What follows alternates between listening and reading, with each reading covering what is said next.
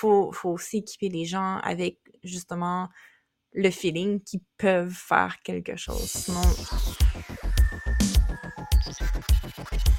Tous tes profils en mode public. Tu veux être vu, entendu, connu. Eh bien, s'il n'y a que ça pour te faire plaisir. Les pirates ont pénétré et détruit les systèmes informatiques de nombreuses entreprises en introduisant plusieurs virus. C'est pas un virus, c'est pire, c'est un verre. Un verre, un verre. Wow, accrochez-vous, l'émission commence 4, 3, 2... Ces conneries, c'est ma cape. Aujourd'hui à l'épisode, on parle de rapport et de rançon logiciel.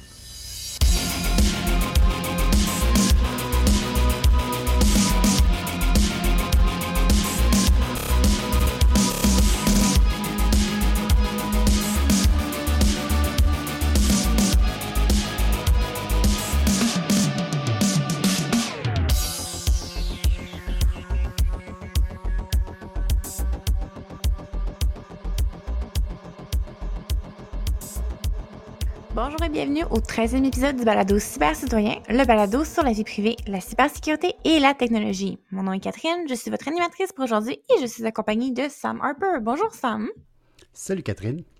13e épisode, épisode malchanceux peut-être? On espère pas, on croise les doigts. Full chanceux. Full chanceux, ok. Euh, Est-ce que tu veux commencer? Euh, en fait, on a un épisode qui est quand même beaucoup centré sur les ransomware. Aujourd'hui, par un drone laser, on préparait nos articles. Puis euh, les deux, je pense que c'est ce qui, était beaucoup dans l'actualité ces derniers temps. Euh, pour commencer, en fait, on fait un petit retour sur un sujet qu'on avait abordé dans un épisode antérieur. Ben oui, je pense que c'est la semaine dernière, ben, il y a deux semaines, avait, tu avais parlé là, de certains euh, modèles là, de, de- d'intelligence artificielle, des Large Language Models qui Mhm. s'apparentaient à ChatGPT, mais qui étaient utilisés par des réseaux cybercriminels. Ben, le gars derrière euh, WarmGPT, qui est justement un, un clone de ChatGPT qui sert justement à soit écrire du code pour des maliciels ou écrire des courriels pour faire du phishing, etc., a eu le traitement de Brian Krebs euh, cette semaine, la semaine dernière. Ça, ce que ça veut dire, c'est que ben, son nom et où il habite a été dévoilé par le journaliste euh, d'expérience Krebs, qui est quand même assez hallucinant. Ouais. C'est comme quelqu'un qui, euh, qui a déjà euh, voyagé en Russie pour rencontrer euh, les gens derrière des réseaux de spam. C'est comme un gars qui, qui, qui a, qui a mangé ses croûtes, là, qui travaille vraiment très bien. Et donc, euh, il a découvert euh, l'identité derrière la personne qui euh, vendait les services de WormGPT. L'entrevue est assez surréaliste dans le sens que le gars essaye de se dépatouiller en expliquant que ben, j'ai déjà été Grey Hat parce qu'avant ça, il vendait sur des réseaux, sur des, forums sur le dark web, ce qu'on appelle des stealers, là, fait que des logiciels malveillants qui servent à voler comme tes identifiants pour la banque ou euh, des choses comme ça. Puis là, il dit maintenant, je suis euh, un white hat, là, puis je suis comme, on veut faire ça pour le bien, sauf qu'il fait toute sa pub sur des forums où se tiennent des gens du milieu cybercriminel en leur disant Ouais. Hey, mon truc, il peut te faire du malware. Fait que c'est vraiment surréaliste comme, comme entrevue. Et euh, ça se peut qu'on réentende parler de lui, mais plus parce que le- le- l'Interpol l'a arrêté. C'est un, un jeune d'une vingtaine d'années qui habite en Espagne. Donc, euh, ben voilà. D'ailleurs, tu sais, en lisant l'article, la, quote euh, On n'est pas censuré, pas black hat, c'était comme drôle de dire que non, non, non, c'est juste la liberté d'expression. En gros, c'est pas. On fait juste pas censurer notre modèle de langage. Puis comme wink wink, c'est. C'est pas notre. C'est pas du black hat qu'ils font. C'est un peu comme d'être en déni de ce pourquoi tu as créé cet outil-là déjà en partant. Ouais, c'est un super bel exercice de rationaliser comme tes instincts criminels. là. En tout cas, disons que sa boussole morale, elle est pas super bien calibrée, là, je te dirais. Comme- Effectivement. Ah, c'est intéressant, puis à suivre euh, justement là-dessus. Donc, I guess que quand on se demandait justement, est-ce que c'était même réel que ces modèles-là existaient ou est-ce que c'était potentiellement des scammers qui scammaient d'autres scammers? Ça, ça semble dire que du moins WormGPT était réellement un modèle de langage qui fonctionne. Ben, dans l'article, Krebs parle pas. Ils disent que oui, il a l'air de Mhm. trouver ça crédible, mais sans Mhm. dire est-ce que c'est meilleur que ChatGPT ou un autre. Euh, c'est sûr que le gars qui le vend, que- qui utilise le, le pseudonyme Last, euh, dit que c'est encore meilleur, puis que lui, il s'entraîne sur euh, un data encore plus grand, etc. Oh, wow. Mais il se prononce pas trop sur l'efficacité, mais plus sur comme ben, c'est qui ce gars-là. Mhm. Puis il a été assez facile à trouver aussi de ce que je comprends. Il a ut- utilisé avant un surnom qui était le même qu'il utilisait pour le réseau social TikTok. Puis sur son réseau social TikTok, il y avait un lien vers un compte Instagram avec son vrai nom. Donc, c'est pas non plus un génie euh, de, de- C'est pas un mastermind là, criminel. c'est OK. Non. Effectivement, peut-être encore une fois, euh, ça c'est un rappel euh, qu'on va peut-être plus vous faire en septembre, qu'on va vous révéler un de nos gros projets qu'on a fait il y a pas très longtemps. Mais si vous êtes pour être un criminel, peut-être pas publier des choses sur les réseaux sociaux. Instagram, TikTok, c'est peut-être pas la bonne chose à faire. Ben même au-delà d'être un criminel, tu sais, récemment, euh, j'ai écrit un article, puis j'ai, tu sais, c'est pas sorti dans l'article, mais il y avait une des personnes qui publie beaucoup sous un pseudonyme, puis je me demandais c'était qui, puis je, tu sais, je l'ai pas publié parce que finalement c'est pas d'intérêt public, mais Mhm. grâce à certains posts sur les réseaux sociaux, ben, j'ai réussi à confirmer l'identité et la profession de la personne. Donc oui, il faut faire attention à ce qu'on à ce qu'on poste, là, parce qu'on on peut dévoiler beaucoup. de-. Faites attention à ce que vous Sur- postez. surtout si vous avez prévu faire des choses qui sont pas légales, mettons. Ou pas, puis ça rend la job plus facile aux gens qui vous chassent. Euh, D'ailleurs, euh, un des. En fait, cette semaine, moi, j'ai beaucoup lu des rapports euh, dans l'industrie. Euh, puis il y en a un qui était sorti justement, puis si on regarde dans les rapports dans l'industrie, souvent c'est des fournisseurs de services qui font des recherches, euh, puis c'est comme une technique marketing pour comme te faire télécharger puis te ramasser sur une newsletter. Ce que c'est, c'est effectivement ça, c'est un produit qui vend, c'est une compagnie qui vend un produit en lien avec le AI, qui a fait un rapport sur justement la menace des ransomware par AI. J'approuve pas nécessairement de leur idée qu'il faut combattre le feu par le feu. Fait que la meilleure façon de combattre les AI, c'est de développer des meilleurs AI qui vont combattre les meilleurs AI. Euh, mais les données en tant que telles qui sont sorties par rapport à- aux interviews qu'ils ont faites avec des managers de cybersécurité étaient que justement, il y avait euh, une, augmentation de l'inquiétude des managers de cybersécurité dans la C-suite, surtout qu'on appelle par rapport euh, à la menace que ça présentait. Justement tout cet usage-là là, des AI puis de l'automatisation, si on veut, là, de- d'attaques puis de ransomware. À travers tout ça, c'est super intéressant. Il y a plein de figures, il y a plein de, statements puis de citations de, de gens qui sont haut placés dans l'industrie de la cybersécurité. Mais une des choses qui m'a vraiment choquée, en fait, euh, c'est euh, le fait qu'il semblerait que euh, pratiquement la moitié euh, des, organisations qui avaient été interviewées euh, sur leur approche envers la sécurité avaient admis avoir maintenant la politique de simplement payer les rançons. Euh, il y avait quand même une notion de hausse qu'avant c'était comme 34%, puis maintenant c'est 47%. Euh, puis que ça, ça avait mené à une hausse en fait des répondants qui affirmaient avoir réussi à retrouver leurs données après avoir payé pour dans la dernière année. Puis personnellement, moi ça me choque parce que ça m'outre un peu parce que tu sais, dans mon cours que je donne, justement, une des choses qu'on dit, c'est on devrait pas moralement, dans un, un esprit là, sociétal, là, payer ces rançons-là parce que ça, ça fait juste éventuellement motiver les acteurs de la menace à faire plus d'attaques parce que les gens payent. Euh, fait que ça, ça m'a un peu comme pris de court de voir qu'en fait, malgré le fait que les recommandations officielles, c'est de pas payer les rançons, qu'il y a plein de gens qui font des beaux grands discours, que il faut pas justement donner des raisons aux acteurs de ransomware de payer ça. J'allais dans des conférences parce que les, même les, gens disaient Ah, prenez pas les polices d'assurance, ils vont juste payer la rançon, puis c'est pas une bonne chose à faire, ça, ça fait juste accélérer le problème. Puis finalement, quand on regarde sur le terrain ce qui se passe, malgré tous ces avertissements-là, ben, une vision très un peu individualistique parce que les entreprises vont juste le payer parce que eux veulent avoir leurs données tout de suite maintenant, puis tant pis l'impact que ça a globalement. Ça m'avait un peu déçu de constater euh, l'augmentation. Ouais, en même temps, tu pour faire l'avocat du diable, tu si t'es. C'est quand même une question de, des fois de survie de l'entreprise, dans le sens que est-ce que je prends le risque que mes, tu sais, mon, mon, mon- je sais pas moi, ma, ma propriété intellectuelle qui est ce que je possède puis qui fait que ce que j'ai a de la valeur va se retrouver chez mes compétiteurs, etc. Est-ce que je prends ce risque-là? Est-ce que le fait d'être fermé pendant deux semaines, ben, pour certaines entreprises, c'est pas grave, mais pour d'autres, c'est une question que tu mets la clé dans la porte puis tu reviens pas. Fait que, tu sais, je, je peux comprendre cette pression-là. Mais je balancerai en sens, dans l'autre sens aussi que c'est pas parce que tu payes ou que tu dis que tu vas payer que ça va t'aider non plus, parce qu'on en reparlera ça. tantôt, là.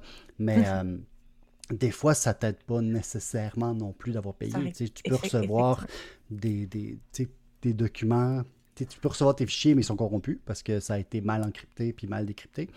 Euh, ça se peut que tu reçoives rien. Ça se peut que. En fait, moi, ce qui m'inquiète aussi échauffements, c'est que si on en arrive à un point où est-ce que les entreprises décident que ça coûte moins cher prévoir de payer une rançon que de prévoir un plan de recouvrement des activités puis de la protection en amont, ça fait qu'au final, toutes nos données sont un peu en danger parce que ah, ça coûte moins cher juste payer la rançon, garder ça sous silence versus investir en amont dans la cybersécurité. C'est un drôle de je sais pas, ça m'inquiète beaucoup. Puis oui, effectivement, on en reparlera. Ça, ça me fait penser un peu à- au rapport qu'il y avait eu par rapport au, euh, au chat du groupe Conti qui avait été analysé. Puis que justement, le, le, le service à la clientèle du groupe mentionnait que leur réputation leur tenait à cœur, puis qu'elle allait obviously redonner les données, puis pas les revendre après parce que, tu comme, fallait qu'ils soient légitimes dans leur euh, rançon pour obtenir éventuellement paiement. Fait que bref, oui. Euh, justement, fait que tu allais justement nous parler d'un rapport, euh, je pense un peu dans le même ordre d'idée, euh, par rapport au groupe Lapsus, qui est un autre groupe quand même assez... euh, Ben, qui est un groupe quand même euh, original, si on, Oui. on- on peut me permettre le terme. C'est ça, c'est un rapport qui a été publié récemment par le CSRB, donc en anglais, c'est le euh, Cyber Security Review Board. C'est une entité qui a été créée par un ordre exécutif du président Biden pour améliorer la cybersécurité de la nation américaine. Donc, en gros, c'est un groupe de gens de l'industrie, donc il y a des gens du public et du privé euh, qui se mettent ensemble et qui font comme une genre de, de ré- revue, une révision de gros incidents de sécurité. Fait qu'il en avait fait un sur euh, la, la saga là, du Lock- Log4j, une, une vulnérabilité euh, dans les serveurs Apache. Puis là, ils en ont fait un sur le groupe Lapsus. Ils vont en faire un, je pense que le- un des prochains sujets qu'ils veulent euh, attaquer, c'est la, la- la- la brèche récente là, chez Microsoft. Donc, en tout cas, il y a quand même, tu sais, ils regardent des, des grosses choses, puis ils ont l'air d'interviewer beaucoup de gens de plein d'industries avant de, de sortir le rapport. Donc là, ils en ont sorti un sur le groupe Lapsus. Puis, tu sais, ce qu'il faut savoir de Lapsus, c'est que, contrairement, on parle de rançongiciel, fait qu'eux, oui, demandaient de l'argent, ils faisaient de l'extorsion, mais ne déployaient pas de logiciel pour chiffrer puis rendre les données euh, non consultables. Eux, ce qu'ils faisaient, c'est qu'ils volaient les données puis ils avaient tendance à les effacer sur ton disque dur. C'était plus ça leur méthode.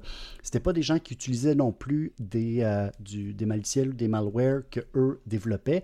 Ils utilisaient des outils, c'est plus des scripts qui disent. D'ailleurs, euh, le, le leader présumé du groupe, c'est un jeune de 17 ans qui habite euh, au Royaume-Uni. Puis c'était pas mal une gang d'ados qui étaient dans ce groupe-là. Puis selon les différentes analyses et différents articles que j'ai lus sur Lapsus, oui, ils étaient motivés par le gain puis par l'argent, mais ça avait l'air d'être aussi beaucoup motivé par juste la renommée puis faire des trucs pour comme épater la galerie puis impressionner les gens. Une de leurs premières attaques, là, ça a été euh, de s'attaquer au système euh, de santé du Brésil. Euh, ils ont aussi, euh, il y, avait aussi comme une genre de fascination sur voler puis publier le code source d'entreprise. Là, fait qu'ils ont fait ça pour euh, Electronic Arts, ils l'ont fait, je pense, pour Microsoft, ils ont fait pour plusieurs Samsung. En tout cas, ils ont attaqué quand même plusieurs gros noms. Donc dans le rap, oui? Il exploitait beaucoup les menaces internes de ce que je me rappelle avoir lu aussi, que c'était pas nécessairement des prouesses techniques en soi, mais plus des poster sur des forums genre 4chan de comme hey si tu travailles sur telle compagnie puis que t'es vraiment fâché donne-nous tes accès puis on va avoir ta petite revanche ou on va te donner un peu d'argent puis puis que c'est vraiment Oui. beaucoup des menaces internes qui avaient été exploitées plus que justement là, des hackers qui codent activement là, puis qui qui font des dit- prouesses un peu plus euh, Ce qu'ils disent, c'est que c'était beaucoup, beaucoup de l'ingénierie sociale. mhm. Fait que pour ceux et celles qui ne le savent pas, là, quand on parle d'ingénierie sociale, en gros, c'est de- d'utiliser des méthodes pour tromper un, un ou un, individu. C'est de, de- c'est de- de- ça, là, de se faire passer pour quelqu'un d'autre, d'essayer de- d'avoir des accès pour faire en sorte que la personne va cliquer sur un fichier malicieux, qu'elle va euh, te donner son mot de passe, qu'elle va te donner son, son, son accès, etc. Fait qu'il y avait beaucoup ça. Comme tu sais, il y avait aussi beaucoup qui achetaient des accès, fait que soit par les employés eux-mêmes ou soit par d'autres pirates qui les avaient à vendre, qui avaient réussi, eux, à dérober là, des, des, identifiants là, pour une entreprise. Et c'est ça. Et l'autre chose, c'est qu'ils étaient aussi très, très, très actifs à faire ce qu'on appelle du SIM swapping. Et ça, ça revient beaucoup dans, dans, le rapport. Fait que le SIM swapping, ce que c'est, c'est que tu appelles la compagnie de téléphone, tu dis j'ai perdu mon téléphone, j'ai un nouveau téléphone avec une nouvelle carte SIM. Pouvez-vous, s'il vous plaît, transférer mon numéro sur ce nouveau, euh, ce nouveau téléphone? Puis une fois que tu fais ça, ben, tu as, les clés du paradis là, pour cette personne-là. Donc, par exemple, quand vous recevez votre euh, deuxième facteur d'authentification par texto, ben, il arrive sur le téléphone du méchant à ce moment-là. Souvent, tu peux réinitialiser des mots de passe. il y a plein de choses que tu peux faire une fois que tu as accès au téléphone cellulaire, entre guillemets, de, la, de ta victime. Donc, dans le rapport, il parle un petit peu de, ces méthodes-là, puis il arrive avec quelques recommandations. Il y en a une qui est beaucoup plus euh, axée sur le futur, en disant de, continuer à faire de l'innovation pour arriver à des solutions sans mot de passe. Il faut, faut, faut, arriver éventuellement à, utiliser des, méthodes qui ne nécessitent pas de mot de passe pour s'identifier. Et l'autre chose, c'est que il dit, ben, au début, pour que les gens embarquent dans le, deux facteurs d'identification, donc tu as un mot de passe, puis après ça, tu rentres un code qui vient par exemple par texto. au début, c'était correct qu'on utilise le texto pour comme faire embarquer les gens dans ce processus-là, mais on est rendu ailleurs, puis il faut utiliser des méthodes plus robustes, euh, comme des clés euh, euh, hardware, des, comme euh, des, des, YubiKey, des choses comme ça. C'est qu'on devrait s'en aller vers ça de, plus en plus. C'est ça. Fait qu'il y avait beaucoup aussi sur la sensibilisation autour de l'ingénierie sociale. Et aussi, puis je pense que ça, c'est une affaire qui est important, c'est de mettre des mesures en place au niveau des compagnies de téléphone pour rendre le SIM swapping de plus, plus difficile. c'est sûr que ça va mettre de la friction quand le client perd pour vrai son téléphone, mm-hmm. mais qu'on, que le, disons que le, danger en vaut la, chandelle, que peut-être que ce serait correct que tu ailles attendre 24 heures si tu n'es pas capable comme de, de, prouver ton, ton, identité. Puis là, il y avait comme toute une série de, possibilités qui, qui proposent pour rendre ça comme un petit peu plus sécur pour que tu sois comme obligé de vraiment prouver que tu es le, le, propriétaire du téléphone avant de pouvoir changer ça vers une autre carte SIM. Intéressant. OK, cool. Et euh, tu voulais nous parler d'un autre groupe de ransomware?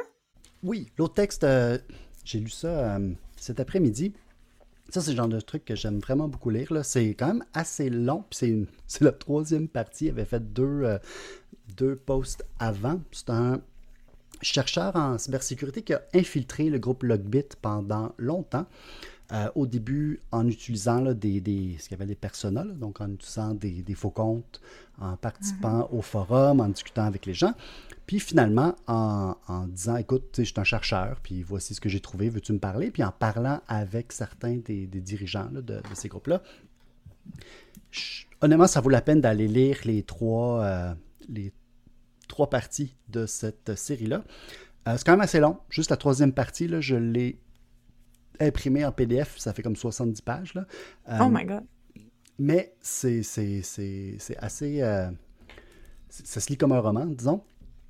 Puis ce qui est quand même intéressant, Logbit, c'est quand même un groupe qui était très prolifique, euh, qui était un peu là, au top là, des, des, groupes de rançon logiciel, donc ceux qui vont rentrer dans votre système, chiffrer vos données, puis après ça, vous demandez une rançon.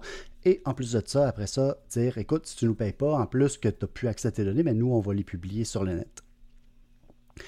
Il y a une partie de l'article qui est un peu le, drama interne, puis c'est quand même intéressant à lire là-dessus, comment ce groupe-là haït l'autre groupe, puis qu'il se chicane sur les groupes, euh, sur les forums, etc. Euh, un peu sur les différentes allégeances que certains peuvent avoir euh, soit face à la Russie, soit à l'autre, comme justement le groupe Logbit était critiquait ouvertement le FSB, puis disait ben vous autres, vous êtes en dessous, vous êtes en dessous d'un toit, fait vous avez une protection gouvernementale, nous on fait ce qu'on veut, blablabla, etc. Fait que ça, c'est quand même intéressant.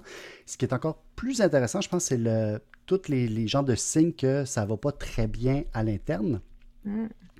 Et un des gros choses, c'est un peu un problème, euh, comme beaucoup d'entreprises, c'est quand ils grossissent trop vite, ils ont de la misère à vivre cette transition-là vers, la croissance. Euh, c'est un problème pour toute euh, entreprise capitaliste. Ben justement, depuis quelques mois, ben, ce qui arrive, c'est que même si sur leur site de leak, ils disent toute l'information, elle est publiée, ben, tu n'es plus capable de la télécharger parce qu'ils n'ont plus l'infrastructure, ils n'ont plus mm-hmm. Pour justement mettre euh, les fichiers en ligne. Donc, les gens qui payent pour pas que leurs données soient diffusées payent pour rien en ce moment avec Logbit parce qu'ils ne sont pas capables de télécharger.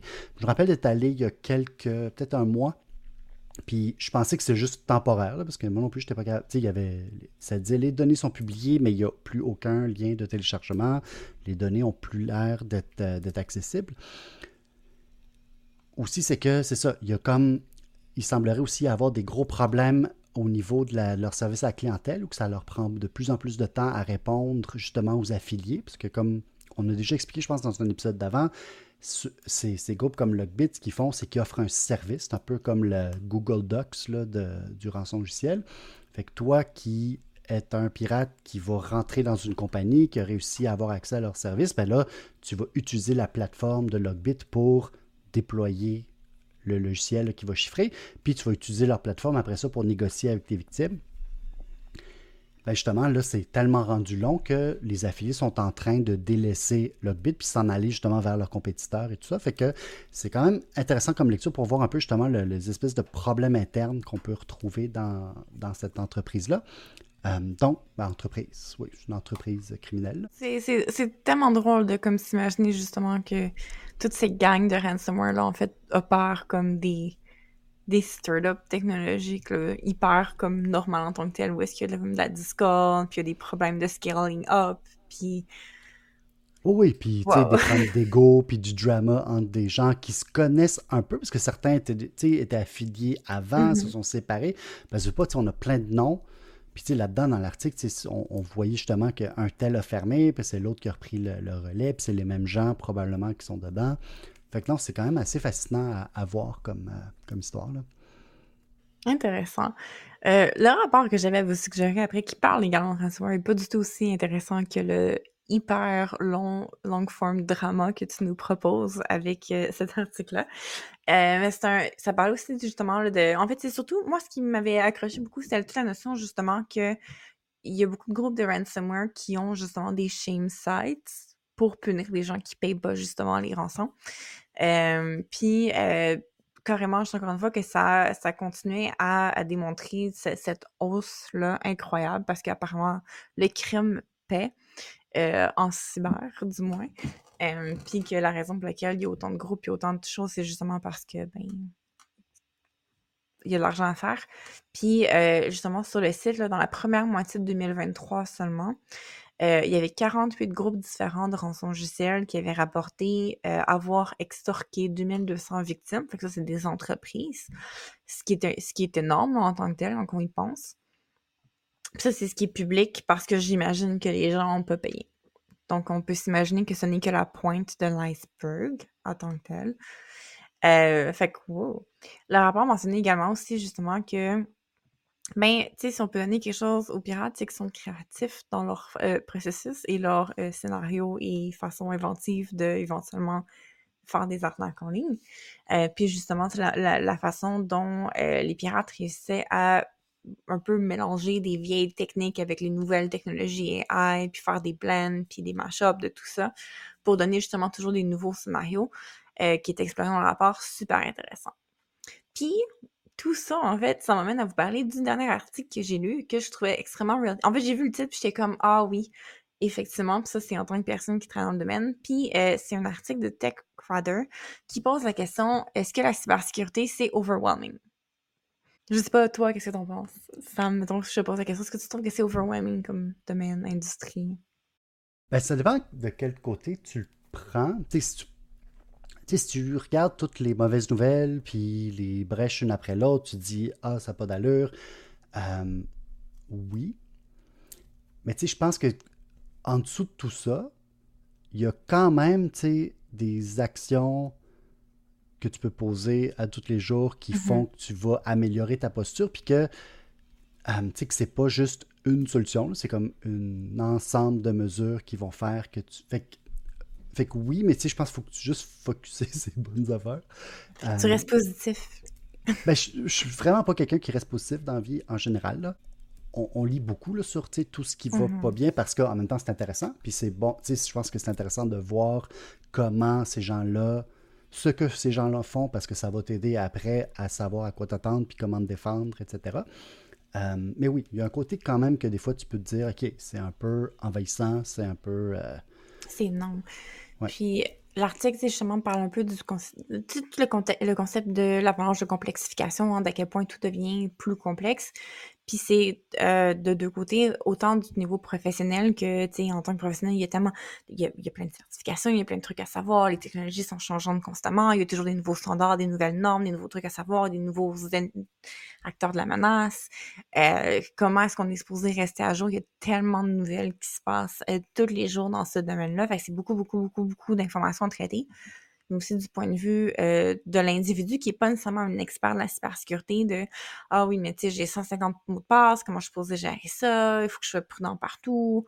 Euh, la, la paranoïa qui s'installe un peu de se demander à chaque pub Facebook, est-ce que ça c'est une fraude ou est-ce que c'est une pub légitime?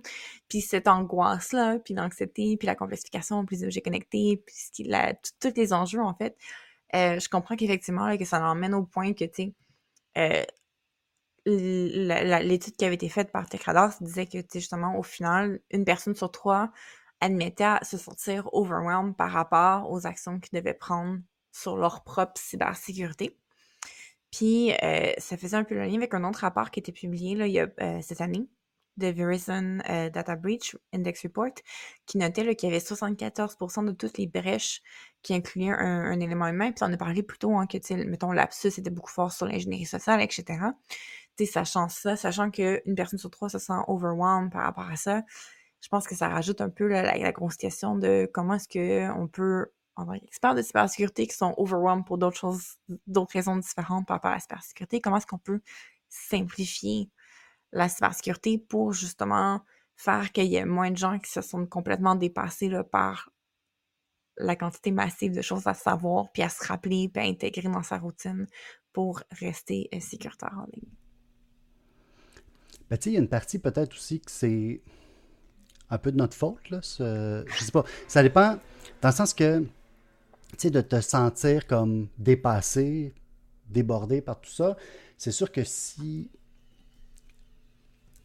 Je sais pas, je parle comme journaliste par exemple, ou comme euh, gens qui, qui, qui, qui parlent de cybersécurité, si on ensevelit les gens puis qu'on les. tu sais, Mhm. sur les mauvaises nouvelles, puis voici ce qui s'est passé, puis c'est passé ça, puis c'est passé ça, puis c'est passé ça. À un moment donné, tu peux créer aussi un genre de défaitisme où les gens se disent Ah, ben, il n'y a rien à faire, tout le monde. Fait que je pense qu'il faut qu'on fasse attention quand on, on aborde ces sujets-là, d'aussi aborder comme l'autre versant.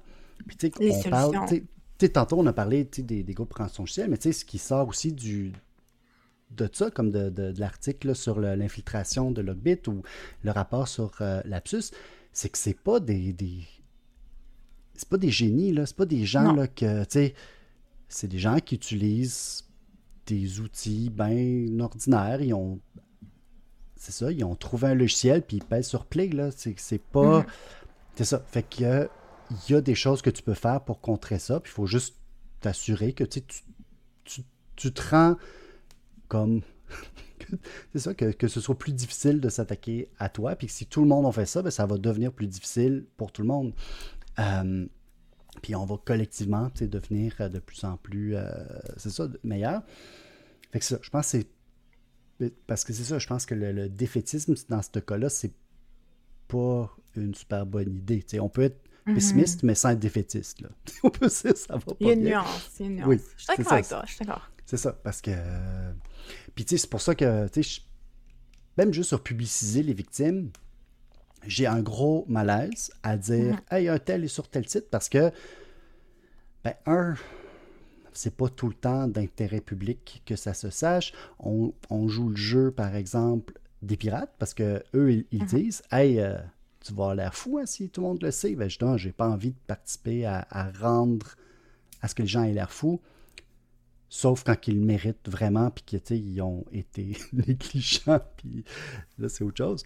Mais c'est ça, c'est pas. Euh, je sais pas, je sais pas si c'est clair, là, mais il y a comme un. C'est ça, je pense que des fois, on, on, veut sensationnaliser certaines affaires, puis on mm-hmm. finit par leur donner une genre d'ampleur, puis de complexité qu'elles n'ont pas nécessairement. Qu'on... En tout cas.